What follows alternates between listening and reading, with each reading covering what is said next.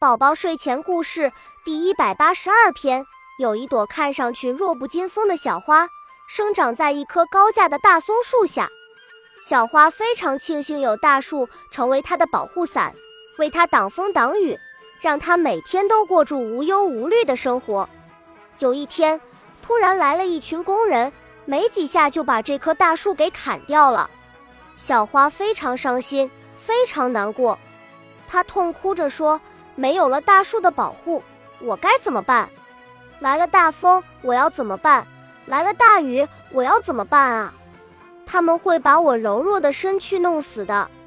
听到他的哭诉，远处的另一棵树安慰他说：“不要这样想，少了大树的保护，你正好可以接受阳光，接受雨露，这样会让你的身躯变得更加强壮，你将会把你的美丽呈现在人们的眼前。”他们在看到你后，会惊奇地夸你啊，好美的一朵小花！你说你高兴不？小花听完后开心地笑了。故事点评：人总要学会成长，总是要离开父母的保护和家庭的保护，因此人要学会成长，学会接受其他的事物。要知道，经历过各种各样磨难的人，才会成为最强壮的人。